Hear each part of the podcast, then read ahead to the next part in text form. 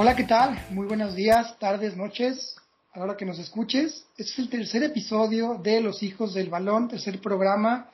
Estamos contentísimos que cada vez más gente nos escucha, de cada vez llegar a más lugares.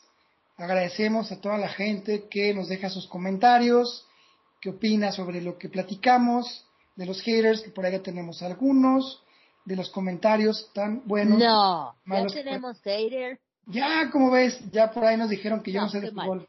Ah, bueno.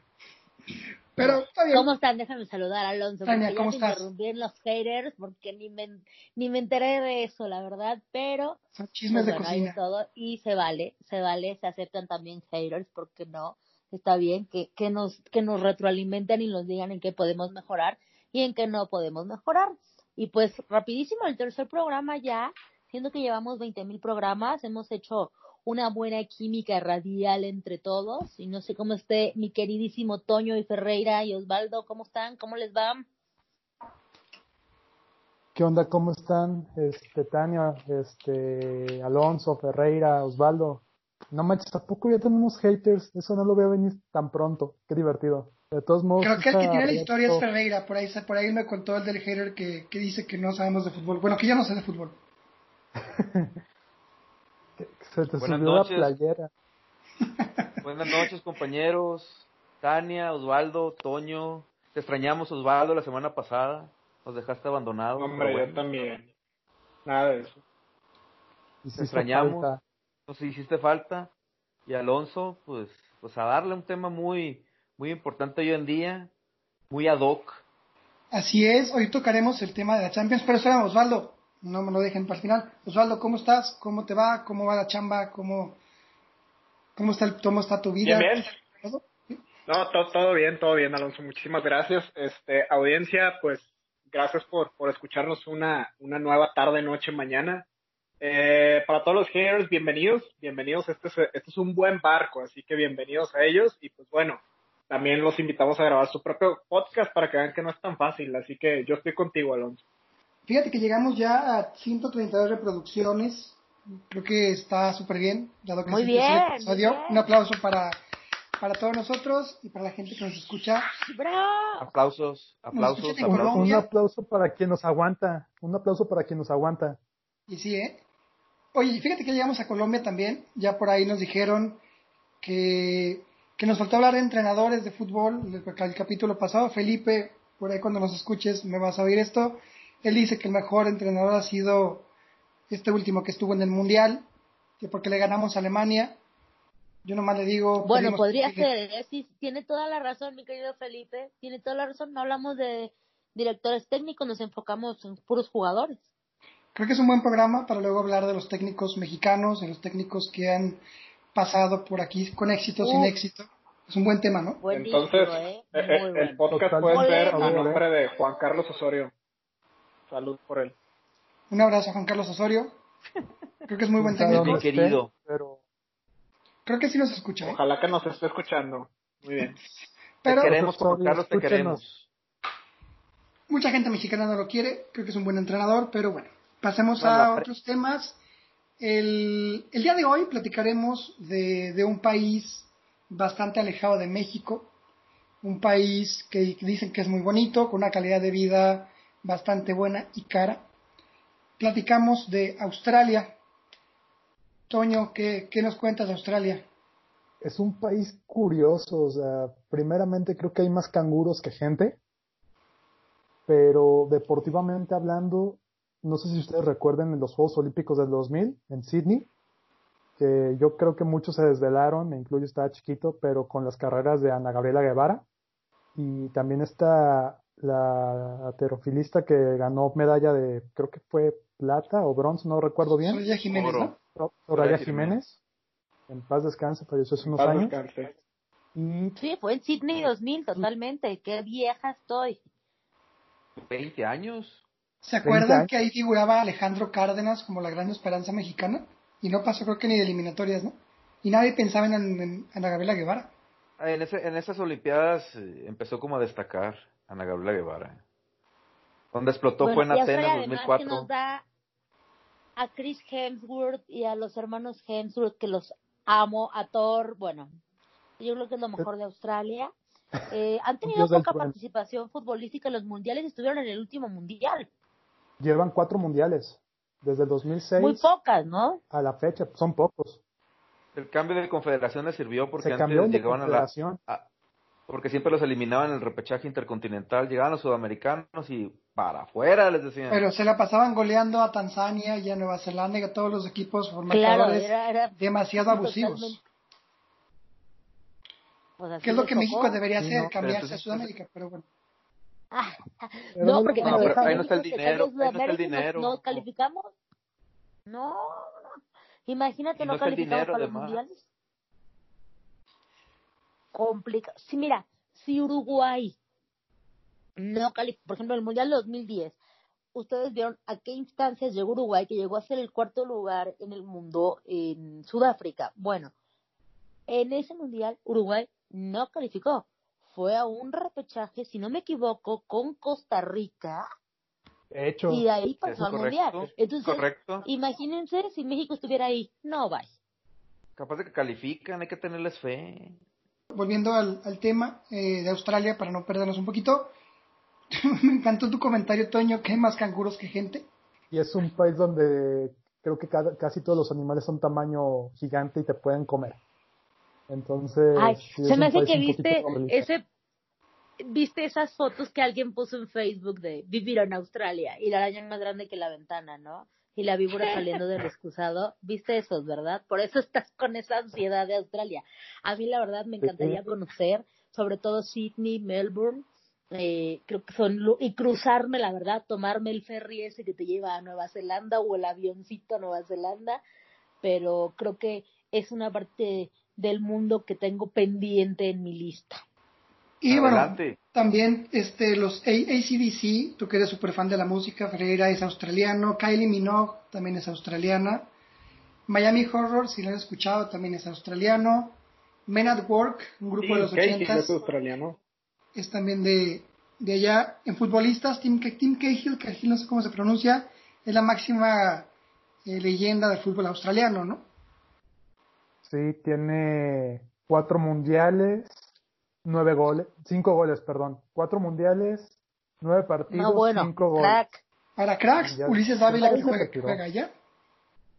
Sí, y pero oigan, también creo que alguien que no sabíamos, que mucha gente yo creo que no está enterada de este dato, jugó en la Liga de Fútbol Australiana. ¿Quién? Un crack mundial.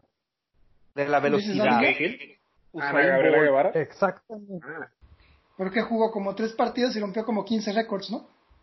¿Y de Ah, qué sí. Tres jugó? partidos. ¿De qué sí. jugaba? Era delantero, delantero. Si el Atlas juega en Australia es campeón. Yo creo No, que es una tampoco. pregunta esa. Qué mala persona. al destino. Ya, no tengo esperanza entonces. Qué caray. Y fíjate que en temas que no son de fútbol, hay un mexicano que estuvo, creo que participando en clavados con la selección australiana. No me sé el nombre, ahorita lo buscamos. Que es también el típico, ¿no? Aquí en México no hay apoyos, aquí en México no ayudan, se van para allá. Y era interesante porque no sé si en un mundial de natación estaban los, los clásicos mexicanos que siempre van. Salvador Sobrino se llama. Y él competía por, por este país. Saludos a Salvador Sobrino. Y él, y él escucha este podcast donde quiera que esté. Un abrazo le mandamos. Él es entrenador, sí, perdón por, el- por, la, por la corrección, y se llama Kevin Chávez, el clavadista mexicano que compite por Australia. Y ha sido rival de Romel Pacheco y Diego Rodrigo en algunas pruebas de trampolín. Cosas que pasan en el bello mundo del deporte. Pero eh, sin más, para ya meternos en Saludos materia a Kevin Chávez también. que también nos escucha, por supuesto. Para ya meternos en temas deportivos, que es lo que la gente viene a escuchar, y porque tenemos miles de, de, personas escuchando en este momento, la Champions, el torneo por excelencia de fútbol europeo, en el que todo futbolista sueña con jugar, sueña con participar y sueña con levantar la orejona. ¿Cómo ven? ¿Qué, qué opinan de este fabuloso trofeo que siempre gana el Madrid? Como debe de ser, es el más grande, el Madrid. Porque a la Madrid diría mi sangre Champions española que corre por de mis venas. Hablar opinas de la Champions, es Osvaldo? hablar del Real Madrid. Efectivamente, el, el Real Madrid se puede considerar como el, el máximo exponente de la Champions. Sin embargo, bueno, pues no nomás es el Real Madrid. Digo, evidentemente hay partidos memorables que, que como lo comentábamos hace ratito fuera del micrófono, eh, aquella final de, de, Estambul. Híjole, qué bárbaro. Yo creo que es de los mejores partidos que he visto en toda mi vida. No sé qué opinan ustedes. Sí, definitivamente es la final más emocionante de la historia de la Champions. Por cómo se dio el partido, porque iba ganando el Milán 3-0 y de pronto resurgió, resucitó el Liverpool y terminó ganando la final. Yo pienso que, que es de los mejores partidos, si no es que el mejor en toda la historia del fútbol europeo en general. Este, como historia, esa final de Champions, Ferrer y yo estábamos estudiando la carrera Sí, de aquí en. Guadalajara y nos tocó verlo en casa de unos amigos y realmente estábamos a punto de apagar la televisión porque iban 3-0, Shevchenko había metido algunos de los goles del mal del Milán y no se veía por dónde el equipo de comandado por Steven Gerrard era Javi Alonso, Pepe Reina, si no me equivoco, o era el polaco, no me acuerdo quién era el portero, Milan Baros, creo que también estaba de jugador de Liverpool, no sé si ya estaba la Legión Española en el Liverpool, eso sí, si ahorita me corriges Ferreira, pero Ah, Xavi Pero de pronto- Alonso. Xavi Alonso, entonces sí estaba la Legión Española, Alonso, creo. Luis, Luis García, estaba Luis García. Luis García. Ah, Sí, o sea, muchos otro, jugadores. creo. Estaba Rafa Benítez, el entrenador. también. Por ejemplo, yo me acuerdo mucho de la final del Barcelona en Wembley, la que le ganaron a la Sampdoria, la primera Champions del Barça, con aquel gol de tiro libre de Kuman, cuando por fin el proyecto de la del Barcelona como empezó a surgir, surgir a surtir efectos con Cruyff en, en el banquillo. Otro, otros partidos eh, pueden ser el del, el del Milan contra el Barcelona, aquella paliza que le dio el, el Milan al Barcelona de Romario, de Stoikov. Sí, creo que ¿De- de ahí era año, la Champions. Sí, pues ya son muchos, muchos partidos. El Ajax que le ganó al Milan con puro chamaco. También. A la Juve el año La pasado. remontada, del, la, la remontada del Manchester United versus el Bayern Múnich. Ese es, ese es buen tema. ¿Qué se, les hace, ese es buen tema. ¿Qué se les hace más emocionante? Eh, ¿Esa final o la, del- o la de Liverpool? Yo honestamente Liverpool. me acuerdo más de Liverpool. Liverpool. El milagro de Liverpool. También es más de nuestro tiempo, ¿no? O sea, tampoco somos tan grandes, todavía ni llegamos a los 40, ninguno de los que hablamos, entonces creo que la de Liverpool. Yo me voy a la de Liverpool, no sé ustedes. Es- somos más contemporáneos con esa. Me voy por Liverpool Milan. Cuando el Milan era, Ok. era un equipazo. Incluso hablan más en los medios del milagro de Istambul que de esta final que, que se ganó en los últimos minutos. Es que, ¿no? es que estuvo muy fuerte porque el Bayern ya tenía la final ganada y en tres minutos les dieron la vuelta. La Cruz Azulió. Exactamente, y más el Bayern que supone que manejaba el orden y, y a, puro, a pura pelota parada. A, le- a lo inglés ganaron los, los del Manchester. Y ganaron el triplete además. Mira, yo voy a tocar un tema que sé que vamos, vamos a empezar a agarrarnos a trancazos aquí. Ya se imaginarán cuál es. Para mí uno de los momentos más sublimes, independientemente de lo que pasó. Ah, ya vas a empezar, ya. Y pido que pongamos el audio de fondo. Ya vas a empezar, ya, ya. Espérame, espérame, espérame. Yo, yo sé que hubo controversia, yo sé que Drogba sigue enojado, yo sé que el árbitro sigue todavía molesto por como pitó, por las mentadas de madre que le dieron. Yo estoy molesto. Decía Drogba, it's a fucking disgrace. Se la pasaba diciendo a la cámara, ¿no? Pero independientemente de todo, el- en el iniestazo, como le llaman, creo que fue en el 2009, 2010, no me acuerdo qué año fue, pero 2006. 2006, 2006, perdón, 2006. Es, es sublime esa narración de ESPN, porque nadie daba un peso por el Barcelona que estaba a punto de perder, y Iniesta se sacó un tiro de donde no sabemos nadie, de donde únicamente él supo sacar la magia, y metió un golazo, porque todo el equipo del Chelsea estaba metido en el campo, no, no podían pasar la bola, Fue un robo el partido, no, ¿Cuál no. palabra, Que no te sigue la, que no te sigue la pasión, amigo. A- Alonso, pero realmente comparas ese como, o, o pretendes que ese sea el, o bajo tu creencia, ese es para ti el mejor de la Champions? O sea, si comparamos el gol de Gareth Bale versus Liverpool, el gol de Zinedine Zidane versus Bayer Leverkusen. Golazo. Y pones el de Iniesta, de verdad, por el feeling, ¿tú escogerías el gol de Iniesta sobre el resto? No entiendo. No, no porque yo le vaya al Barcelona, no, no voy a jugar con la camiseta, pero sea objetivo. Por, lo que por lo que representó en ese momento ese gol y por la emoción que se le pone, yo creo que yo me disculpa por el perro que está sonando. Yo ya este el perro ya. Honesta diría que honestamente diría que, que me quedo con ese gol. A mí Bale me choca como jugador. Oiga, paréntesis, ustedes perdonarán estamos en pandemia, entonces no podemos estar en una cabina, entonces cada quien es de su casa y pues de repente pasa esto, ¿no? Que el perro del vecino pues está ladrando. Aventémosle un huesito para el próximo programa para que ya no esté ladrando. Porque sabes que lo curioso que nada más nada cuando yo hablo. si no se queda callado. Pero bueno, creo que ¿no? no pasa nada. Creo que tampoco está de acuerdo con lo de Iniesta, seguramente es por eso. Pero para mí, en ese momento, y lo sigo viendo a veces en YouTube, y se me hace, otra vez, se me hace como, como bastante épico ese momento. ¿Ves? Hasta el perro no le gustó ese partido. Ahora, realmente todo estaba mal, porque dicho sea de paso, ese Barcelona arrasaba con todo. Sin embargo, precisamente en ese partido. Fue 2009, ¿no? Eh, en la primera temporada de Pep Guardiola, sin embargo, ese partido, ah, de verdad es que eh, independientemente del sextete, creo que ese partido para mí mancha esa temporada del Barcelona por todos los escándalos arbitrales que hay. Estoy de acuerdo, totalmente de acuerdo. Y si, y si hablamos de exhibiciones de Champions, exhibiciones de un partido que ustedes hayan visto, como cuál podrían escoger? Exhibiciones de Champions. les pongo mi ejemplo, les pongo mi ejemplo. Eh, no sé si fue semifinales o cuartos de final, creo que fue semifinales en la temporada 2014, temporada del Real Madrid Carlo Ancelotti. Real Madrid, Bayern de Múnich, partido en Múnich, minuto 30, al parecer si más no recuerdo, y ya iba Real Madrid ganando 3 a 0 con dos goles de cabeza de Sergio Ramos y una contra estupenda que firma Cristiano Ronaldo el tiro libre por abajo.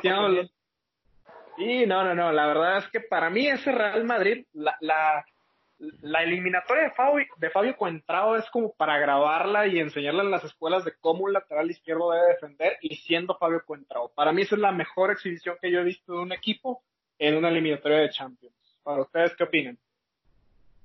no, el Madrid jugó, un partidazo, eh. Y era un equipo muy, o sea, era un equipazo. Realmente pues el equipo que tenía ya Sergio Ramos que ya o sea, sigue jugando y tú lo viste campeón del mundo hace 10 años y sigue en forma y sigue metiendo goles y sigue con la misma pierna. Imagínate, ahí no tenía mucho tiempo de ser un jugador de primera división, sin embargo ya era un jugador campeón del mundo, o sea, ya tenía años de trayectoria, pero la experiencia que lo carga ahorita y en ese momento, yo creo que es de los mejores partidos de Sergio Ramos, ¿eh? lo puedo decir de verdad. Sí, porque eh, acaban, el año pasado de esa temporada fue cuando eliminaron el Bayern al Madrid, ¿no? Algo así. O antes fue, no me acuerdo. Fue dos años antes, precisamente, exactamente, cuando Ramos voló de que el, penal. sí, posteriormente hubo mucha burla a Sergio Ramos, me acuerdo perfectamente, y cuando metió, al menos recuerdo, recuerdo perfectamente el gol de cabeza, eh, sentí ahora sí como que la venganza de Sergio Ramos y creo que para mí la verdad es que ese equipo la primera temporada, bueno, de Ancelotti, la primera temporada de Gareth Bale, que a los saludos para Alonso, es, eh, creo que fue, la verdad es que una exhibición total. Ya después se confirmó lo que se tuvo que confirmar con Atlético de Madrid, pero qué buen equipo era ese Real Madrid. Ustedes ya, Madrid, pero voy a contar una anécdota, ¿eh? Yo estuve una vez saliendo, no me pregunten por qué, ¿verdad? Yo vivía en Buenos Aires, iba saliendo de un antro, boliche, como le dicen allá, como a las ocho y media de la mañana, porque allá aparte se empieza muy tarde, ¿eh? no crean que era súper reventada, pero allá el antro empieza a cuatro de la mañana, entonces era normal salir ocho y media, nueve de la mañana. Y de repente, pues un tipo haciendo pipí en la calle, y pues era Sergio Ramos. No tenía el celular con la super tecnología, sin embargo tenía un muy buen teléfono y alcancé a tomarme una foto con él como groupie porque lo tenía que hacer. O sea, después de haber hecho pipí guacala, pero bueno, me tenía que tomar una foto con Sergio Ramos. Estuvo buena la fiesta, entonces. Se las voy a mandar la foto para que la pongan. Ahí la, la publicamos en, no, Para Instagram. a- Tania. Ramos haciendo Pero pipí. literal fue, fue después de que fueron campeones del mundo, fueron a Argentina a un partido de exhibición con la selección como en septiembre, me parece que fue eh, del 2010, y justo me los encontré y estaba toda la selección española. O sea, yo lo, habían sido campeones tres meses antes, entonces era una locura eso. Entonces nadie se dio cuenta quiénes eran, nadie los conocía. Sí, gente que los ubicaba y luego los pasaron como a un privado porque pues ya empezó la gente a tirárseles encima, ¿no? Pero yo alcancé a tomarme mi foto. Aprovechaste la oportunidad. Totalmente. Leo, no lo hago nunca, pero lo tenía que hacer. Era hacer. Ustedes dicen La que, de pronto, perdón que interrumpa, ustedes dicen que, que lo de Stafford Bridge fue un robo, ¿no? Lo Por, cual su- por tiene sus, tiene sus Ay, aristas, 100%. digámoslo. 100%. Por supuesto. Pero en la final de la Champions, en el 2016, que el Madrid le gana al Atlético de Madrid, y no lo digo yo, lo, dice, el árbitro que pitó la final. Él reconoce Sí. que, que, que estaba en fuera de lugar, Sergio Ramos. Un pie, Sí, o sea, no marcó. estaba medio cuerpo. Pero espérame, o sea. pero si tiene una nariz, es- está en fuera de lugar. Eso, eso Pero no, eso- no. Pero eso lo des- no había bar, güey. O sea, eso no cuenta. Pero eso lo dijo después del partido, o sea, y ya cuando vio el partido, o sea, eso ya no, no- pierde un poquito de validez. Pero al Además, final, al es fuera de, lugar. Es, la- Creo es la- que es estás- una final de Champions. Estás comparando una jugada contra siete posibles penales, o sea, no, no, no, creo que no hay argumentos debatibles, ¿sabes? Y además, lo único que puedo debatir es que si ven el partido de ida de Barcelona contra Chelsea, también se van a dar cuenta que hay muchos errores. Hay una faltota que le hace a Cier del Horno, si no me equivoco el nombre del jugador a Messi, que era criminal, literal. Y esas, por supuesto, no se van a acordar, claro, lo, sé, pero, pero bueno, al final queda para la polémica, queda para, para la historia de la Champions. ¿Y qué les parece que ahorita, para calmar un poco los ánimos, vamos con un, un poco de música? Ferreira, ¿te parece bien si ponemos a ACDC, legendaria banda australiana?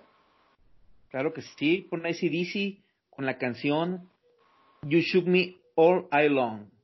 Perfecto, Shoot Me All Night Long, buenísima canción. Hay un pequeño dato, el sábado pasado cumplió 40 años el disco Back in Black de ACDC, por eso escogimos Australia, porque como que venía doca el tema, porque Back in Black es uno de los discos más vendidos de la historia de la música. Es el segundo disco más vendido de la historia de la música, por debajo de Thriller de Michael Jackson. Entonces, para los rockeros como su servidor, es como una fiesta que se tenía que celebrar. Perfecto, así que vamos con You Shoot Me All Night Long. Creo que es una canción de muchas películas, ¿no? Sí, No fue, el, fue el Sí, es fue el- el, soundtrack de muchas. Creo que también está De el, hecho, eh, en las de Marvel. en películas de Marvel son ha salido- fanáticos de y en todas las películas creo que el sale, salen de varias. Tony Stark. Así que vamos a de esta grandísima canción de You Shoot Me All Night Long y regresamos aquí a Los Hijos Balón. Recuerden por favor seguirnos en redes sociales, en Instagram, arroba Los Hijos del Balón, en Facebook, Los Hijos del Balón, y en Twitter, podcast-hdb, las siglas de Hijos del Balón. Denle like, por favor. Estoy como Lolita Yala, se me está metiendo Phil Barrera en la garganta, así que vamos a canción y regresamos.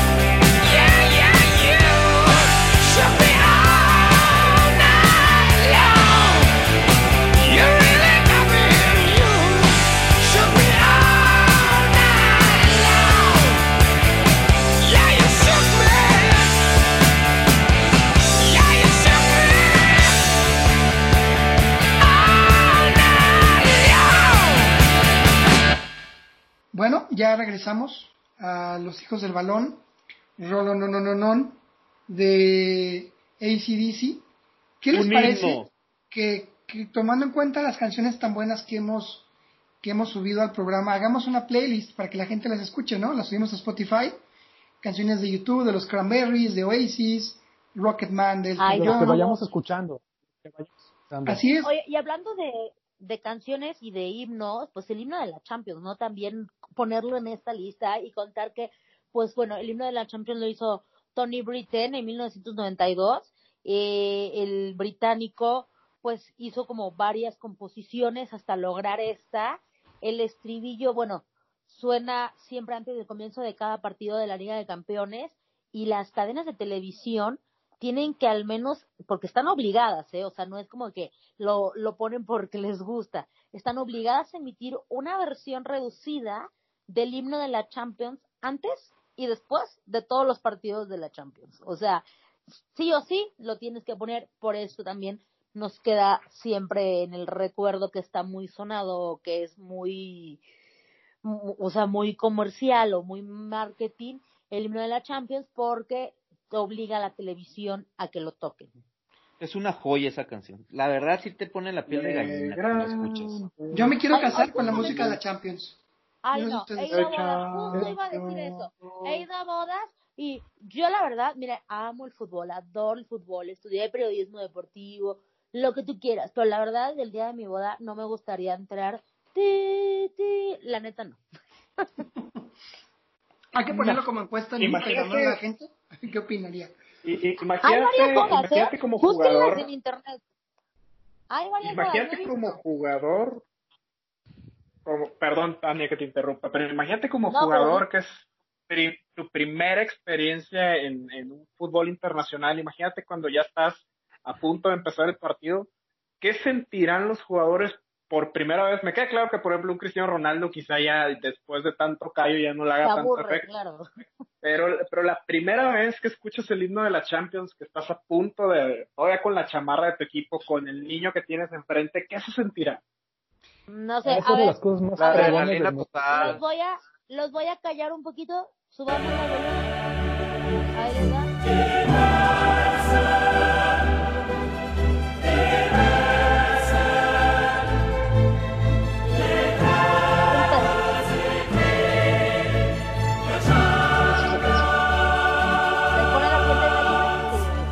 Imagínense este ejemplo, ¿no? Imagínense que están en el Signa de, Signa Iduna Park del Borussia, con esa afición tan, efer- tan, tan increíble que tiene, que a mí se me pone la piel chinita nomás de verlos, Muy en un partido de bravo. Champions. De, de hecho, hay un dato curioso. En Anfield, en partidos de Champions, se escucha más el You Never Walk Alone de la afición que el himno de la Champions. O sea, es increíble. Pero digo, es Anfield. Es Anfield, Terreno es acá esta canción. Terreno Sí, sagrado. Hay que, hay que investigar, no me acuerdo esa canción de You'll Never Walk Alone exactamente de dónde sale, pero es un buen tema también para agregarlo a nuestro playlist. Por supuesto, es, es algo más que ahora que Liverpool es el campeón de, de la Champions. El que mejor juega, Felicidades a todos los aficionados de Liverpool. Sí, Creo A que ver, Mohamed Salah nos escucha, ¿eh? Si no me equivoco. Fervientes pregunta. seguidores de este podcast. También una pregunta para Klopp. Tania. Porque este tema surgió a raíz de un comentario que Tania hizo en el pasado podcast. ¿Tú cuál crees, Tania, que sea el éxito de la Champions hoy en día? Y en los 80 Mira. era un torneo importante, pero ahorita ya es como el torneo más grande del mundo.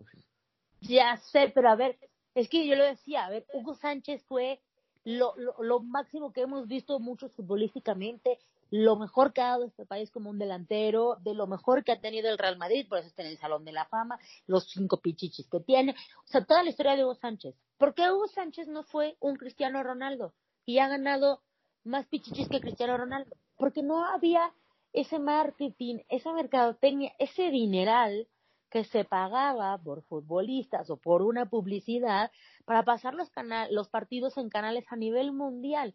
Entonces, imagínate el dineral que paga la cerveza de la estrellita que pone el himno de la Champions en todo el mundo, ¿no? Para salir a nivel mundial. Entonces, tú lo puedes ver aquí en México, lo ves en España, en Guatemala, en Chile, en Europa, en cualquier lado. lo vas a escuchar. Entonces yo creo que es un tema de dinero, de marketing, le hicieron toda la publicidad del mundo, lograron que todo mundo llegara a tener la atención de este torneo y entonces ahí fue el boom que es hoy la Champions. Para mí, esa es mi opinión. Yo pienso que hay un pequeño detalle, por ejemplo, lo que ha pasado con la pandemia, con el cambio de formato de la ronda, porque se va a reanudar la Champions en, que en una semana, diez días, yo creo. En Lisboa. Que, que yo pienso que, eh, que si les funciona el formato así va a ser de hoy en adelante, que en semifinales hagan un Final Four en una sede, en un fin de semana sobre semifinales y final. A ver cómo les resulta. Va a estar muy interesante cómo va, se va a desenvolver la, la ronda. en unos años, ¿eh? Pero me imagino que como que le va a servir como prueba porque va a ser más emocionante a un partido a, matar a morir. Imagínense de, cuartos de final o semifinal. Pero también van, a perderle en cuestión de por entradas. Exactamente. No, y es que también van a, va a ser, o sea, yo sí digo, ok, a partir de cuartos, un matar a morir en sede neutra, estaría chido, pero luego van a decir, oye, pero ¿por qué yo estoy perdiendo ingresos que ya tenía asegurados desde hace tiempo? O sea, volvemos al tema dinero y a lo mejor por eso nos animan. Claro, además nunca va a ser igual un estadio, no sé si cuánta capacidad tenga el estadio del, del Dragón, ese del Puerto, si no me equivoco. Así es pero no todos son iguales, ¿no? Entonces, pero fíjate un número interesante, en la temporada 2018-2019, la final de la Champions la vieron 350 millones de personas. Eso es un, o sea, es un demonial de gente. Imagínense la cantidad de cerveza que se, que se consume nada más en A esa final. Déjate de la cerveza. Dime si eso no es un rey de la mercadotecnia el que hizo todo esto. O sea, el haber llegado a un punto de que ¿cuántas personas lo vieron, Alonso? 350 millones de personas. O sea, en un punto de, de 350 millones de personas, todo el trabajo que hay detrás de ver un partido de 90 minutos, porque es así.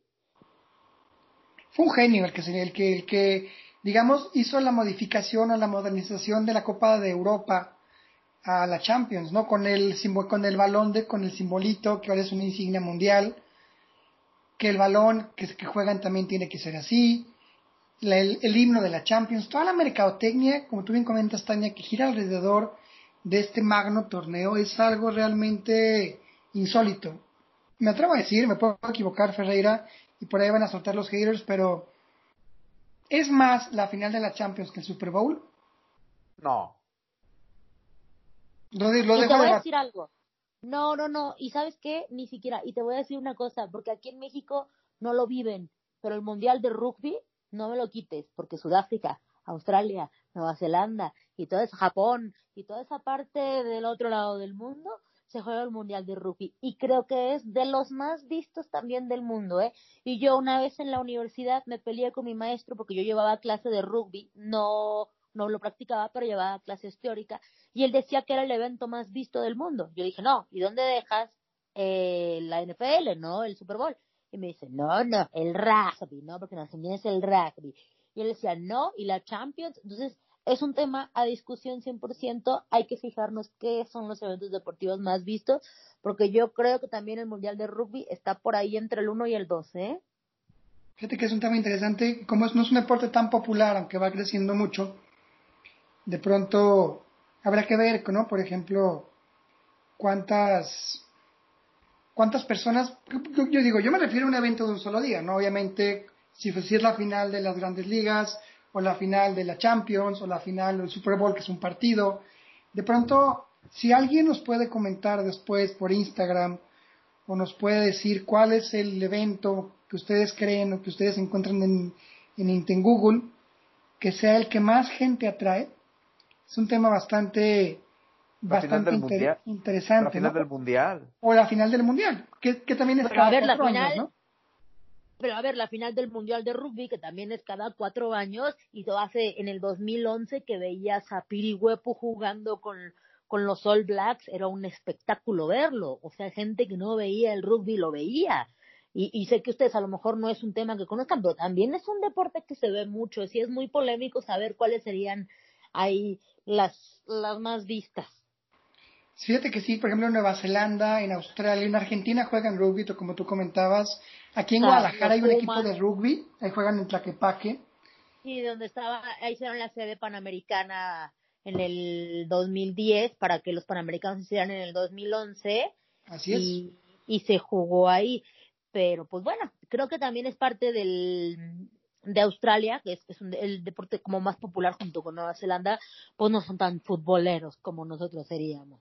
No, y ver, la, ver el jaca, este, ¿cómo le llamamos? El jaca de los que jaca. al inicio, ¿no? Es, Es- pero algo La impresionante. jaca es espectacular. Es una danza maori que se hace en, en Nueva Zelanda. Eso, bueno, ya después les contaré yo la historia del rugby, porque a veces sí puedo platicar mucho del rugby, pero seguimos con la Champions, que creo que ha sido, pues, mercadológicamente hablando, eh, de los más vistos. eh. Totalmente de los más vistos y de los que más lana le han metido, ¿eh? porque es un torneo largo. Finalmente empieza como en noviembre y termina como en finales de mayo, junio. Entonces es un torneo de pues casi un embarazo y el dineral que se le mete, la mercadotecnia que se le mete, es muy interesante todo lo que hay detrás. Y ¿no? fíjate que, o sea, Están- aparte, perdón. Toño, adelante. este, inicia a veces desde antes, en agosto, antes de que inicie la temporada bien de los equipos en Europa, porque inicia con playoffs de equipos que, por ejemplo, Holanda, a veces Ah, solo claro, totalmente. cupo. o sea, inicia desde antes, Como o sea, hay que ver- hay- clasificatoria, ¿no? Sí. no, ajá, exacto, o sea, nosotros empezamos a ver ya la, la fase de grupos, pero hay equipos que se clasifican desde antes. Ya- Fíjate que un dato muy curioso que acabas de comentar sobre el Ajax y el PSV, que son los máximos exponentes del fútbol holandés, les había ido tan mal en varias ediciones de Champions que si no me equivoco, la, la UEFA los castigó y tuvieron que irse a las, desde, desde las primeras eh, etapas de, de clasificación. Eso pasó, Es me que lo creo que- que hace como dos años. Es que lo que pasa es que la UEFA maneja un coeficiente de las ligas de acuerdo a, a cómo vayan ganando partidos a nivel continental. De hecho, eh, antes, por ejemplo, si tú te das cuenta, las ligas más importantes de Europa, España, Italia, Inglaterra, Alemania, tenían tres países por, que pasaban directo a la zona de grupos y el cuarto lugar iba a la zona del playoff. Ahora, de, se me hace que desde el año pasado la UEFA lo blindó, puso a las cinco ligas, pasan cuatro directos. Si ustedes se dan cuenta, ya ahorita ya la Premier, la Liga Española, eh, eh, la Liga Italiana ya pasan cuatro directos y ya les deja los playoffs a los equipos que, que por ese coeficiente van decayendo. Mira, Por es eso la liga- interesante. Por eso la Liga Holandesa tiene pasa, pasa uno directo a la Champions, se me hace, y el otro pasa al playoff. Fíjate que un dato que también acabo de, de escuchar apenas en la final de la esta última jornada de la English Premier League, por ahí escuché que, que podría ser que seis equipos ingleses lleguen a la Champions para esta edición. No sé cómo le van a hacer porque creo que el máximo son cinco, porque así lo indica la, la normativa. Pero si gana la no, Europa League, ya la, la resolución del TAS, al parecer era un caso con Manchester City donde iba a ser multado. Al Así final es. de cuentas, este, no hubo multa como tal al Manchester City. De hecho, hubo unos tweets muy polémicos eh, celebrando, inclusive, eh, me acuerdo perfectamente entrevistas de Klopp, de Mourinho, que estaban en contra de esta decisión y evidentemente Guardiola salió también tajante a defender como tal al City. Eh, como saben, City queda en segundo lugar en la English Premier League, así que en realidad no, digamos, ese segundo lugar iba a estar como disponible. Por Ujú. consecuente, estaba la pelea entre Leicester, Wolves, Manchester United, hasta Tottenham estaba como todavía aspirante a eso, pero no, ya como tal, nada más son los mismos cuatro clasificados, que son este, Liverpool, Manchester City, eh, Manchester United y Chelsea ya. ¿Qué, qué equipazo está armando el Chelsea para la siguiente temporada, eh? pero ¿qué Cuidadito ahí. pasa si, si por ejemplo el Wolverhampton gana la Europa League? Va la Champions, Va a la Champions, ¿no? va la tendrías- Champions directo, va al grupo. Tendrí- al- tendrías más equipos de, de la liga inglesa en la Champions. pero no la va a ganar la Europa League. Bueno. Bueno, bueno, a ver qué pasa contra el Olympiacos, que creo que es un rival al que le puede ganar. Ya más adelante estará más complicado, pero bueno, si en algún momento el Porto le ganó la Champions con Mourinho al Mónaco, creo que el fútbol sabemos que todo puede pasar, ¿no? Grecia ganó la Eurocopa. Así Leicester ganó la Premier League. De, hecho, hay otro dato curioso. El partido Liverpool-Milan del 2005, el Milagro de Estambul, cambió las reglas de, de los equipos que iban a la Champions, porque en ese entonces iban los cuatro primeros y cuando gana el Liverpool quedó como en sexto lugar de la Premier. Entonces era incongruente de que no pudiera defender su título el año siguiente. Entonces, por esa razón, el campeón defensor siempre va, a la siempre va a la Champions, porque cuando ganó el Liverpool, pues tenía como 20 años que no ganaba en Inglaterra. Entonces, eh, metió una bronca a la UEFA porque, pues ahora qué hacemos, dijeron. Entonces lo metieron desde los playoffs, o sea, pasaron los cuatro directos de la Premier. El Liverpool quedó en sexto lugar, pero como quedó campeón lo metieron a los playoffs y ese fue como el primer año en que hubo cinco equipos de un país en la Champions. Mira, datos curiosos. Y fue una final increíble, ya lo platicamos. Pero hacemos una pausa para, para seguir con música, cambiarle un poquito también el, ritmo. Antes, Alonso, antes de que quiero dejar una pregunta, la respondemos ahorita que volvamos o la gente que luego nos quiera comentar algo en nuestras redes. Yo, bueno, es una pregunta opinión. Para mí la verdadera Champions empieza a partir de octavos de final por el nivel competitivo de varios de los equipos tops y luego también entran equipos que no son top para mí, ahorita la Europa League tiene un nivel competitivo muy parejo y muy atractivo. Que ahorita ves a cuatro o seis equipos o más que pueden ganar ese torneo y con el, el Sevilla como siempre, ¿no? Su torneo. El Sevilla, vamos, vamos, a contactarle a Toño después de la canción. Sí, ah. ahorita seguimos gracias a este con esa interesante cuestión. Eh, cuestión. Vamos a música, ¿les parece si cambiamos un poquito el ritmo? Ya comenzamos con ACDC ¿Se acuerdan de Kylie Minogue? Con esta canción. Guapísima. Guapísima. Del rock nos fuimos al pop total de diva. ¿Les parece que pongamos Can't Get You Out of My Head? Por favor. Así que arrancamos con esta canción sota. También estará disponible en la, playlist en Spotify de Hijos del Balón. Ferreira, las redes sociales. Facebook.com diagonal Hijos del Balón. Excelente. Eh, Instagram instagram.com diagonal hijos del balón. En Twitter, ¿cuál es el Twitter? El Twitter es podcast bajo HDB con las siglas de hijos del balón. Síganos, denos like en todas las redes, participen, sigan estén en las dinámicas y nos arrancamos con esta canción para que se pongan a bailar y volvemos, estos son los hijos del balón.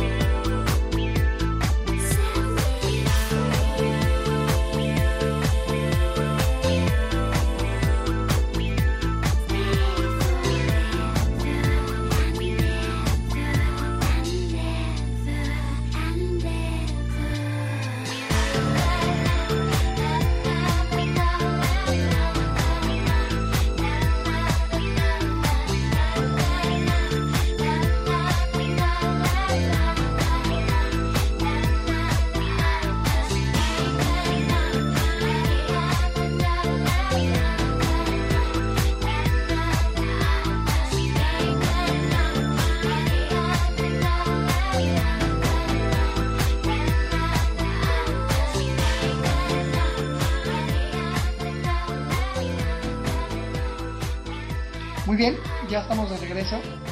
Qué buena canción. Esta canción que es como del año 2000, más o menos. Más o menos, sí. Ya mejor no digo porque voy a delatar mi edad. 2000, sí, 2001. Yo creo que, a ver, voy a fijarme porque ya me sentí muy vieja. es del 2001, efectivamente. Estábamos en la pubertad. Sí, estábamos muy chavitos, pero es, es este un ritmazo y aparte pegó mucho en todo el mundo la canción. Yo estaba en la prepa, creo. Pero ahora sí, Toño, volviendo al tema que tú comentabas, la Europa League, que al final también es parte de la Champions, ¿no? Si queremos verlo así, parte del espectáculo de fútbol europeo. Así como hay equipos como el Bratislava, que, como el Sion de Suiza, o como algunos equipos que de pronto ahí hacen ruido, como el Genk de Bélgica. También hay equipos muy fuertes, como el Sevilla, que le ha ganado cualquier cantidad de veces, como el Valencia, que de vez en cuando por ahí también se mete. Los equipos ucranianos. El Manchester United últimamente ha estado muy participativo en la Europa League también. Sí, y yo creo que algo que dijo Antonio es una realidad, ¿eh? El hecho de que, sí, la verdadera competencia empieza a partir de los octavos de la Champions. Porque los primeros juegos de fase regular pocas veces se ven y además pocas veces se televisan también. No todos los partidos de la Champions se los pasan, a menos de que sean muy populares, ¿no? Real Madrid, Barcelona, los que podamos llegar a ver el, la gente que se, que tiene muchos seguidores, ¿no? Que seguimos al Barcelona, pues lo ven, siguen al Real Madrid, lo ven, pero realmente creo que sí empieza totalmente a partir de los octavos. Yo, yo creo que ahí sí coincido 100% con Toño en ese tema. Es muy cruel esa ronda porque a veces hay enfrentamientos que quizás los esperas en cuartos de final o en la semifinal, y de pronto ya en octavos de final, por ejemplo, el Liverpool ya quedó eliminado por el Atlético de Madrid, entonces es lo cruel de a veces poner partidos en octavos que podían haber jugado en rondas más adelante. Claro, como equipos fuertes en partidos regulares.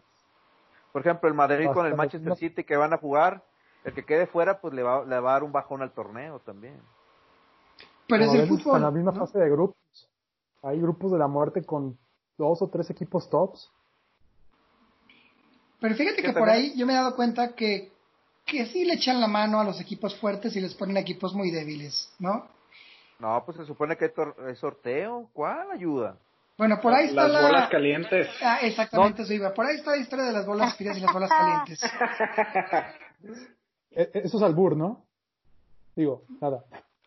También puede ser, pero en esta ocasión y si, y si han visto la serie del presidente que está en Amazon, pero por ahí también sale este mismo rumor, ¿no? De que ponen bolas de diferentes temperaturas para que los rivales, para que los equipos tengan rivales a modo.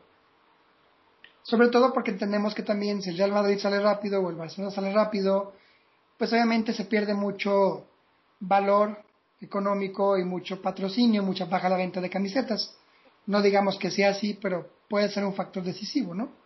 Y nunca se hizo el Barcelona-Real Madrid en la final de la Champions, ¿eh? Por más que trató la UEFA, cuando estaba Cristiano y Messi, no se les dio. no se hizo. No se hizo, hubiera sido...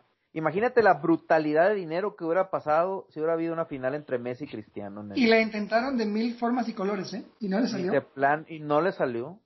Ahorita que tocas ese tema, ¿te acuerdas de la trapeada que les pusieron los equipos alemanes al Barça y al Madrid?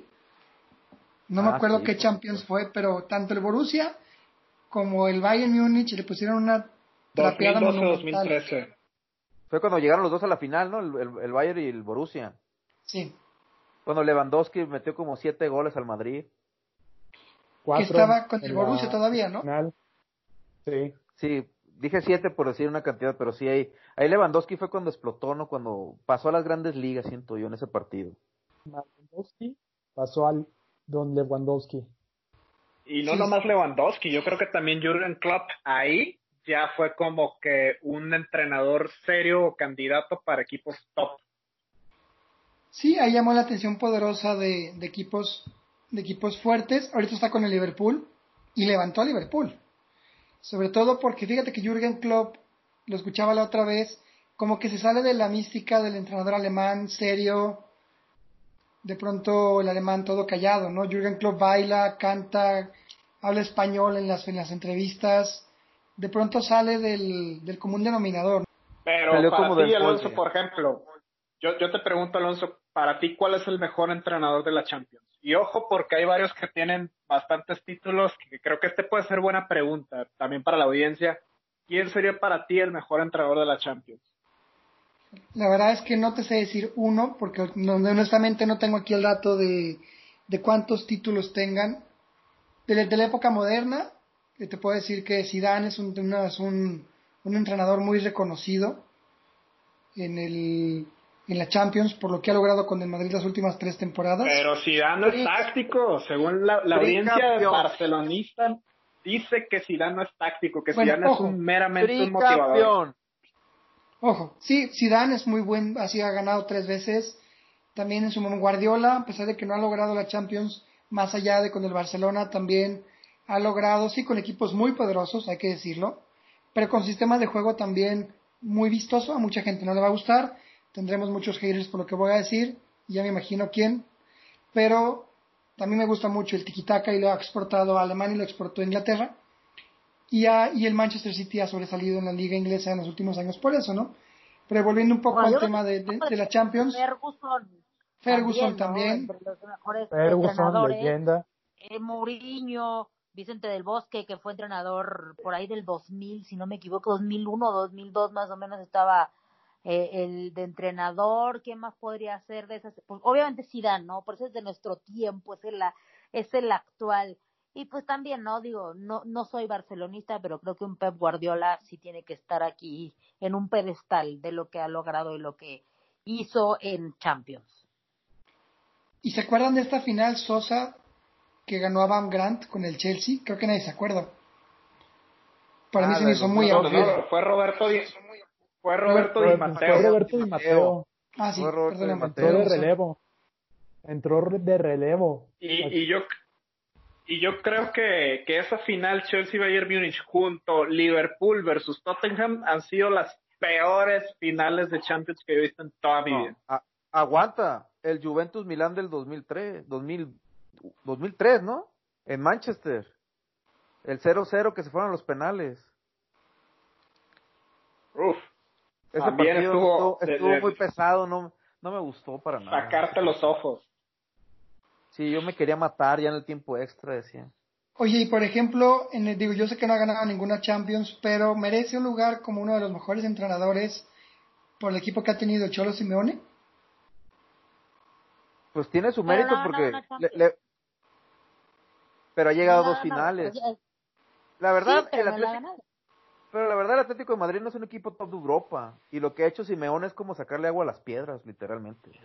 Bueno, yo Simeone me tocó ver su trabajo desde Racing, ¿no? Y luego en River, me tocó verlo campeón justamente en el 2008 eh, en el Monumental en Buenos Aires, me tocó verlo como entrenador. Sí creo que su filosofía y la forma de transmitir el fútbol ha hecho que el Atlético sea lo que es el Atlético hoy. Sí creo que Simeone influye muchísimo en, en el equipo y sobre todo a nivel anímico, a nivel profesional, cómo pasa. Meter el camión en la por- meter el camión en la portería también. E- Esa, ga- esa garra argentina no se le nota a Simeone, ¿no? De que hay que ponerle, que meterle. Todos, Sí, todos como, como, obreros. esa gana, pero aparte la gana que tiene como de, de salir adelante y de lograr las cosas, y es una energía padrísima que le transmite a los jugadores, y creo que los jugadores del Atlético han sabido entender, y la gente del Atlético está muy cómoda con él, ¿eh? los colchones están comodísimos con que Simone siga siendo su entrenador técnico. ¿no? Y aparte muchos jugadores han Pero- evolucionado mucho con Simeone, o sea, por ejemplo, Antoine Griezmann es un jugador Totalmente. a, Bueno, a y, y raíz se cree de- de uruguayo, Simeone. Griezmann. Falcao. Es, es- es uruguayo el gringuito, ¿eh? No, no es uruguayo, nada que ver, pero como tiene, le, le tocó ver sus compañeros, le tocó Ajá, con Godín adoptó. estar tomando mate, él le gusta Adoptó. hacer cosas de Uruguay, claro.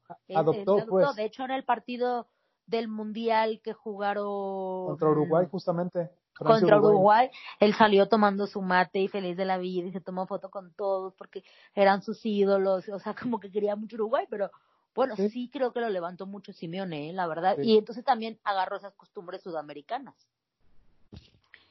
Ya les va una pregunta que también va a levantar un poco de controversia. Porque Simeone no es un entrenador que genera un fútbol de espectáculo. Va más al resultado, va más a meter el autobús. De pronto, y con eso ya casi acabamos el tiempo, espectáculo o resultado. Resultados. Es lo que importa. Resultado. Definitivamente. Pues es que finalmente es el resultado, es el resultado lo que Es, te es da lo que te acuerdas. Es No, lo tú que puedes ser vale. el más pole... Mira, perdón, y de verdad no quiero que se me pongan encima todo lo que voy a decir. El Atlas. El Atlas es un espectáculo. No. Ay, Ir a ver al Tania, Atlas, aguas, perdón. Tania, aguas. No, no, Es no, terreno no, no, peligroso, ¿eh? Ta- Tania, te, va- te van a querer realidad. quemar, Yo, te van a a querer ver. quemar la casa. No importa, yo lo he Nos visto. van a tumbar el podcast, ¿eh? A ver, yo lo he visto y lo he vivido en los fútbol, he visto muchos fútbol a nivel mundial. Y de verdad, en los pocos estadios del fútbol mexicano que se siente una vibra padre y hay un buen espectáculo que a lo Atlas y al final en el último minuto ganan y la gente está entregada y la afición se entrega. Perdón, pero se entrega mucho más que la afición de las Chivas. Y mira que yo soy más Chiva que Atlas. Y entonces, ese tema del- de los, de los, ¿cómo se llama? Del espectáculo sí tiene que ver, pero finalmente, perdón por la gente del Atlas, ¿de qué le sirve todo ese espectáculo si no tienen resultados? A eso es a lo que voy. Osvaldo se va a enojar. Ahora, Tania, agrega, digo, déjame darte nada más réplica como atlista de, de corazón. Creo que el último espectáculo del Atlas fue hace más de 20 años, porque de 20 años a la fecha, te juro que cero espectáculo se ha dado. Pero bueno, eso es otro. Ya no es de. Champions mejor. Bueno, bueno, a No, ver, no, no. yo hace años no vivo en Guadalajara, y no, pero cuando me tocó ver al Atlas a mí todavía, estaba, bueno, ya soy muy vieja, me tocaba ver al Dani Osorno. Y entonces en esa época todavía había un fútbol a lo Atlas, y había un espectáculo. Y entonces había un espectáculo, pero no había resultados. Es a lo que vamos con la Champions. ¿Dónde están? Eh, ¿Qué prefieren? ¿Resultado o espectáculo? Resultados. yo lo Un veo ejemplo- con el Atlas. Ahí te va, ahí te va un ejemplo claro. José Muriño.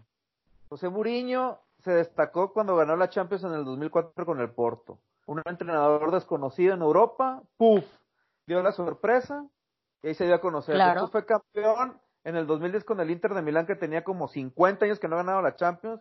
O sea, José Muriño es Dios, me explico. Y José Muriño, a ese no le importa cómo jugar. El chiste es ganar Totalmente. como sea. Acuérdense cómo eliminó al. Barcelona en el 2010.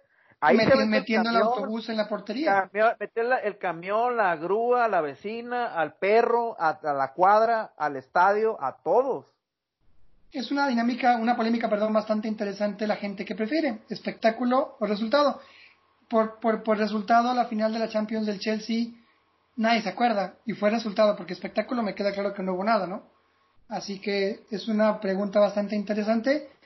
Ya se nos está acabando el tiempo, así que eh, los comentarios finales, Tania. Pues creo que me quedo con los resultados. Me gusta ver un buen fútbol.